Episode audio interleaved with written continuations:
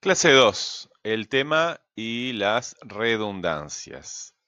El tema, ¿sí? El tema es de lo que se habla. Y las redundancias, ¿qué querrá decir redundancia? Hay que sacar apuntes. Hay que sacar apuntes para aclarar ideas, para mantener las ideas organizadas también.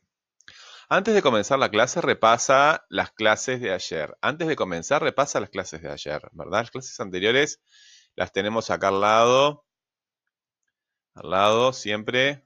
Revisen acá, ¿verdad? Tienen los, eh, las clases ahí para repasarlas, pero tienen que tener apuntes. Es un hábito que los va a ayudar mucho, van a pasar menos trabajo. Sigan los consejos, por favor, este, ténganlos en cuenta. Bueno, puedes encontrar los hipervínculos en la columna con fechas a la derecha de tu pantalla y los temas también. No trabajes solo.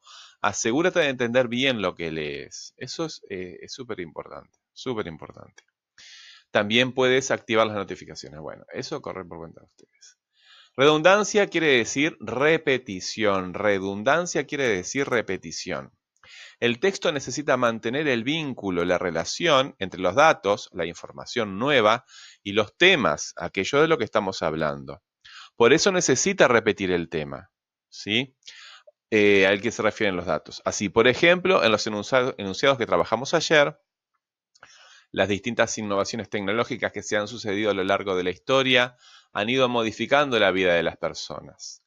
La tecnología nos ha permitido tener un lugar de residencia fijo en lugar de llevar un estilo de vida nómada que en el pasado nos obligaba a desplazarnos.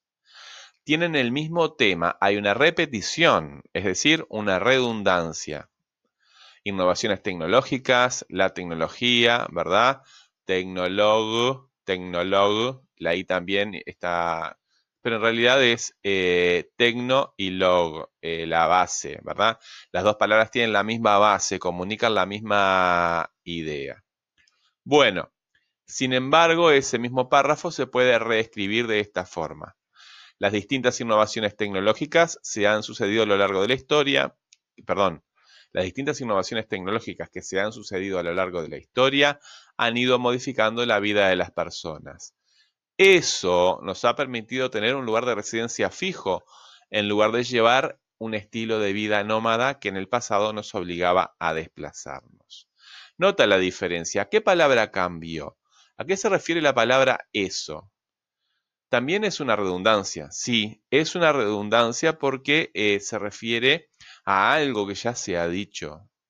Pero no hay repetición, porque no se repite acá tecnológicas tecnología.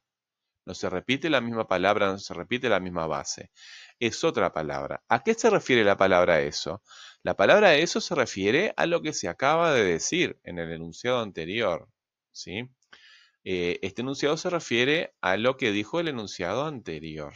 Entonces, a eso, em, por eso nos referimos a que es una redundancia. Bueno, actividad. Señala el tema en el siguiente enunciado. El tema es de lo que estamos hablando, ¿sí? ¿De qué se habla en ese enunciado que vamos a leer ahora? Los transportes y las comunicaciones han desarrollado el comercio y nos han permitido disfrutar de materiales, comida, objetos, etcétera, que no están disponibles ni son propios de la región donde habitamos. Bueno, ¿de qué se habla en esta?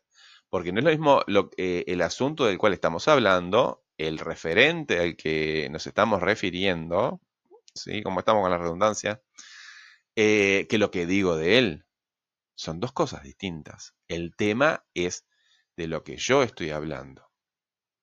Y la información que doy sobre él es otra cosa, ¿verdad?